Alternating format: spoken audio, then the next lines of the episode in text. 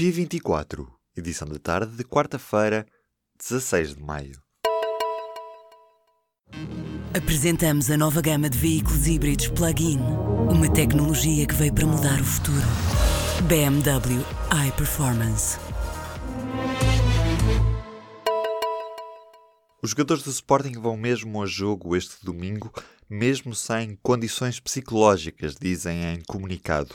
O jogo da final da Taça de Portugal não fica assim em risco. Também em comunicado, o Sporting confirma que foram efetuadas buscas às instalações do clube e que dois colaboradores foram constituídos arguídos. Não há nomes no comunicado, mas o clube refere-se a André Geraldes, diretor de futebol, e Gonçalo Rodrigues, funcionário do clube, que alegadamente trocou mensagens com intermediários que corromperam árbitros de handball. A Comissão Nacional de Proteção de Dados diz não ter condições para garantir a aplicação das novas regras da regulamentação europeia, que entrou em vigor a 25 de maio. A Comissão diz que os 20 funcionários que tem são insuficientes para a fiscalização que tem de fazer.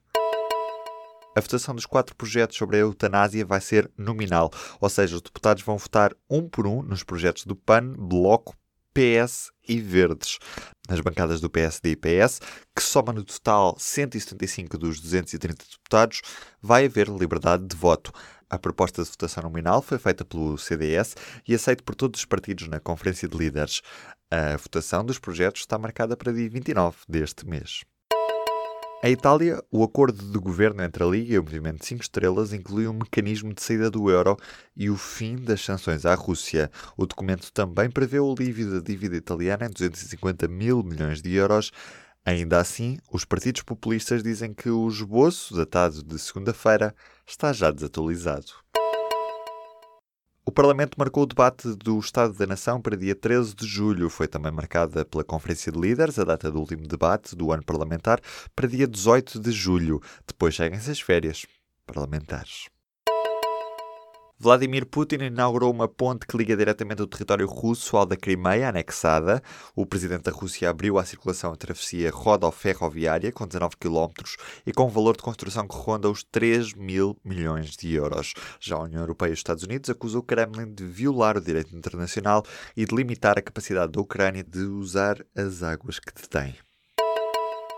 Pyongyang rejeitou uma desnuclearização unilateral e ameaça cancelar a cimeira com os Estados Unidos. Em resposta ao Conselheiro de Segurança norte-americano, os norte-coreanos afirmam que não têm interesse numa desnuclearização ao estilo líbio. Apesar da promessa de se acabar com as armas nucleares no país, ainda não há contornos definidos para o processo. O governo reduziu as exigências às empresas para garantir os meios aéreos para o verão.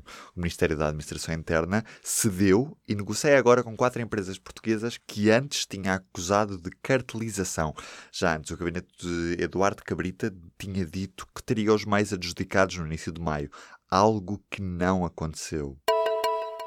O primeiro-ministro israelita diz que os métodos não letais não funcionam em Gaza. Benjamin Netanyahu diz que tentou minimizar as vítimas de segunda-feira, mas que se sentiu provocado na tentativa de pressionar Israel.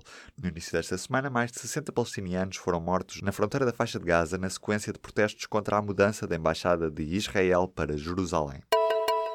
No próximo ano letivo, os professores vão ter orientações mais vagas sobre o que devem abordar na sala de aula no ensino básico.